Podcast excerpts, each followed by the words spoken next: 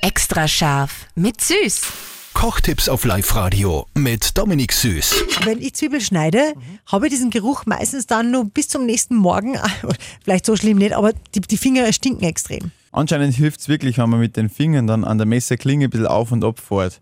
So nachher dann verflüchtigt sich der Geruch ein bisschen. Auch die Finger wahrscheinlich. Ja, ja die, die, die, nein, nicht vorne an der Klinge, sondern Ja. seitlich eben links und rechts. Oma-Trick, würde ich fast sagen. Spannend. Ja, voll. Ist echt spannend. Ich habe so einen komischen Metallstein daheim. Aha.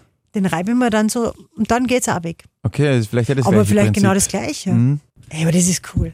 Ja, voll. Habe ich von meiner Freundin gelernt. Hinter jedem starken Koch steht eine starke Frau. Genau, so ist es. Extra scharf mit Süß. Kochtipps auf Live-Radio mit Dominik Süß.